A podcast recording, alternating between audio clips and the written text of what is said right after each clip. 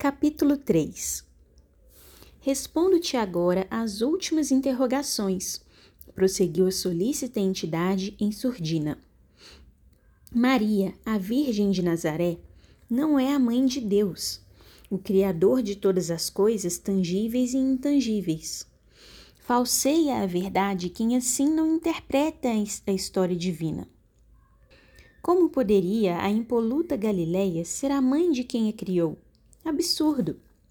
Pode a estátua produzir o escultor? Deus é incriado.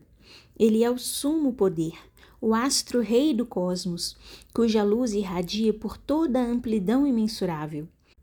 Essa potentade sublime, infinita em perfeição, poderio e atributos indescritíveis, não poderia ficar limitada um átomo de tempo sequer num âmbito humano, o seio de Maria.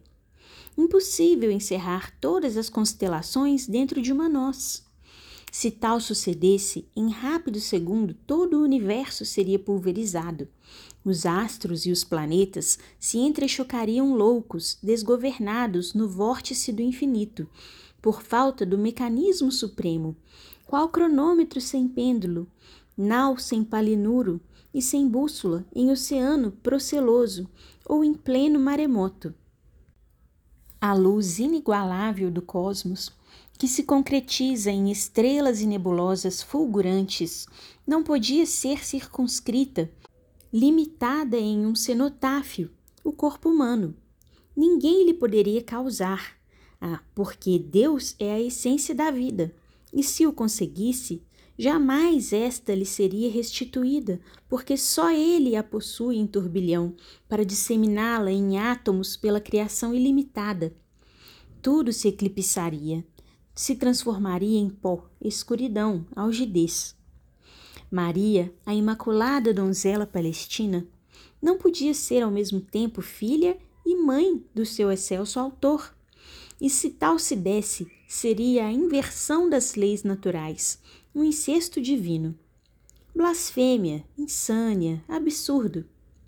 As religiões seculares, em vez de esclarecer os espíritos para os elevar ao Altíssimo, conturbam-se com esses dogmas inverídicos, obscuros, insolúveis, para ofuscarem a razão e dominar as consciências dos pusilânimes ou dos ignorantes. Jesus não é Deus, e sim o seu ministro plenipotenciário, o chefe de todos os países terrenos, o dirigente de todos os povos, o pegureiro de todas as almas desgarradas dos rebanhos divinos, acampadas neste minúsculo e umbroso planeta. Porém, não é o factotum, o arquiteto do ilimitado, o onipotente e o soberano de todo o universo, de todo o enfim do oceano etéreo, onde gravitam todos os corpos siderais que nem a nossa visão ou o nosso pensamento podem atingir. Nunca foi humano e imortal, porque sua natureza é divina e imortal. Nunca envergou a libré da matéria putrescível que nos cinge o espírito enquanto cumprimos as determinações do excelso magistrado do universo. Se Jesus possui divindade, todos nós a temos. É a imortalidade, é a centelha de astro que nos anima, vitaliza, eterniza e alia indissoluvelmente ao Pai. Ela é que perpetua as almas por toda a consumação dos evos. A missão do preclaro Rabi não era a de senhor, mas de filho, submisso aos desígnios do seu augusto genitor. Ele o disse reiteradas vezes: Não vim satisfazer a minha, mas a vontade de meu Pai que está no céu. Meu Pai e vosso Pai. Como querem os exegetas ensinar o inverso do que proferiu o lúcido zagal de todas as ovelhas terrenas? A verdade é como a luz solar que irradia em dezenas de mundos planetários. Há de vencer todas as penumbras e esclarecer todas as mentes. Para que, a fim de valorizar a missão sublime do arauto celeste, querem seja ele o próprio Criador? Como poderia este ficar um segundo sequer, cingido a um corpo perecível, sem que houvesse no universo os mais estupendos e assombrosos cataclismos? Se Deus morresse, incoerência pasmosa, mesmo que fosse por um milésimo de segundo, quem lhe poderia conceder após a vida inigualável, se com ele se extinguiriam bruscamente, velozmente, rapidamente, todas as luzes astrais, todos os mundos, todos os seres vinculados ao Criador, qual archote destruído em galeria profunda no centro do globo terrestre, um fanal em tempestuoso e intérmino oceano? Não entrariam em trevas perenes todos os planetas e satélites que circundam o Sol se este se apagasse pelo sopro divino? Não, filha querida. Ama sempre a cândida e piedosa Mãe de Jesus. Venera seu boníssimo Filho, cujo amor nos dirige nos dédalos da existência, nos conforta em momentos de amargura nos aponta com um radioso cajado de armentário de almas as cintilantes moradas do império sideral. Porém, ama com maior fervor e admiração ao elaborador de todas as criaturas, ao forjador de estrelas, flores, portentos mágicos disseminados na amplidão etérea, onde adejam os teus pensamentos fascinados de luz. Sempre que tiveres uma hesitação sobre algum enigma transcendente, eu virei esclarecer-te como um dos teus mentores invisíveis. Auxiliar-te-ei a elevar o pesado madeiro das provas ao Gólgota da redenção. Muito tens que sofrer e reparar, mas, se fores resignada, submissa aos decretos supremos, ficarás isenta nesta existência de todas as dores terrenas. Vais, dentro em breve, conhecer a vida sob outros aspectos, outras modalidades. Vais, enfim, entrar na plena batalha das expiações santificantes. Tens de refrear sentimentos que irromperão do teu íntimo, quais lavas candentes de uma cratera, mas só darás incremento aos que forem justos, bons e nobilitantes. Nós, miserandos e imperfeitos seres humanos, somos verdadeiros mundos em miniatura.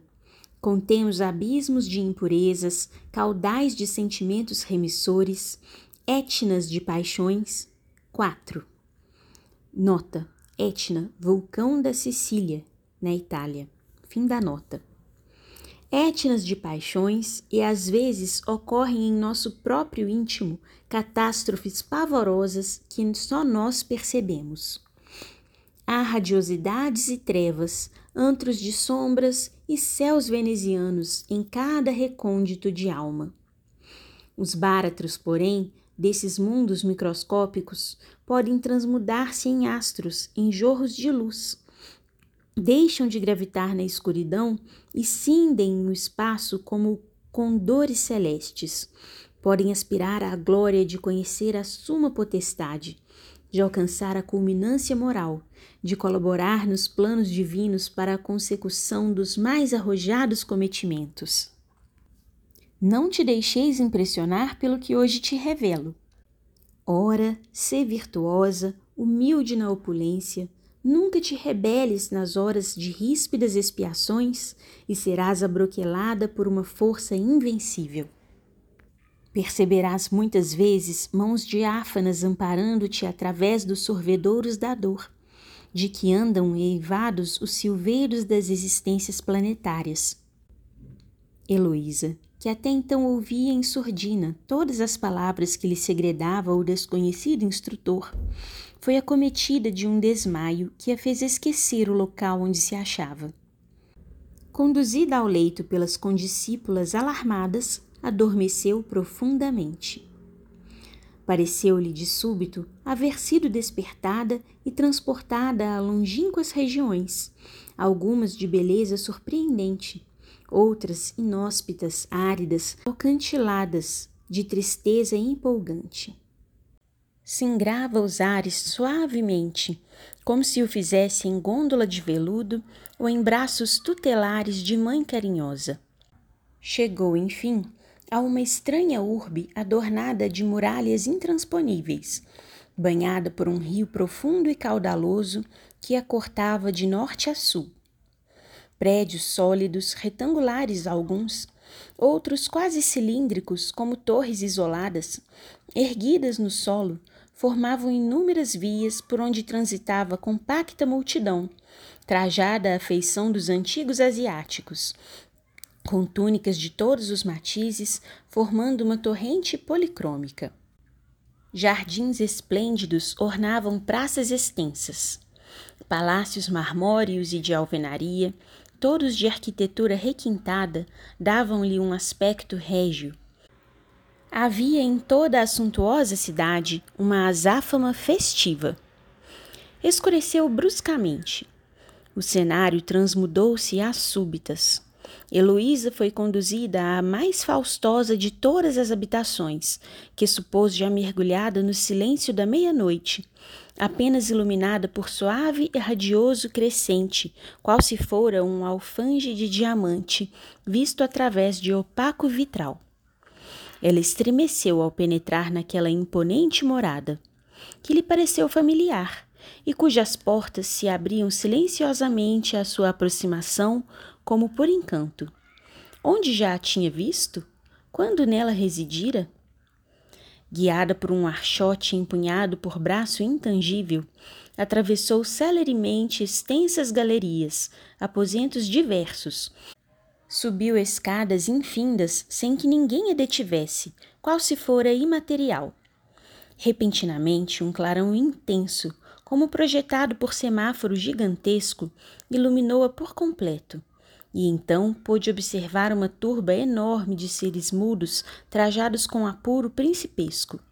O veludo, o brocado, a seda, os ornamentos áureos e cintilantes pompeavam em corpos esculturais. Ninguém lhe notara a presença até então. Ela temia que a percebessem, sentindo-se humilhada, confrontando seu modesto trajar com os vestuários maravilhosos que a rodeavam. Conversavam todos soturnamente e pareciam desgostosos. Inesperadamente, sem que pudesse compreender o insólito fenômeno, ela se tornou visível e sua roupagem, pela opulência, suplantou-a de todos os circunstantes. Um suntuoso vestido de seda e escumilha prateada, branco e luminoso, artisticamente orlado de pérolas e diamantes, tornava-a fascinadora. Longa e leve cauda roçagava pelas alfombras de púrpura e ouro, ladeada por graciosas crianças. Longo e diafaníssimo véu de gaze, constelado de aljôfares, envolvia-a da cabeça aos pés e deslizava pelas alcatifas como impelida por força invencível, homenageada por toda a multidão que se curvava à sua passagem. Penetrou num salão regiamente festonado de flores raras, de rosas rubras e níveas, iluminado por lampadários de bronze dourado, incrustados de gemas coruscantes, pendentes do teto florido, como pomos de luz de algum solar encantado e portentoso, de um Aladim ou de um Monte Cristo. Nota 5. Referência a personagens literários que se tornaram riquíssimos de maneira inesperada. Fim da nota. Viu então à sua esquerda, seguindo-a passo a passo, de olhos fixos no seu vulto gracioso, o espectro de um jovem e formoso guerreiro, que por vezes lhe roçava os braços, como se desejasse deter-lhe o andar ou arrebatá-la a um potentado que dela se aproximava. Era um indivíduo trajado de púrpura e ouro, de estatura descomunal, tez bronzeada, nariz aquilino e proeminente, olhos negros e coruscantes, fronte alta, barbas espessas, cabeleira basta, representando quatro decênios de existência e revelando na fisionomia ferocidade, sentimentos impuros e violentos. Vendo-a encaminhar-se para ele, apertou-lhe o braço direito.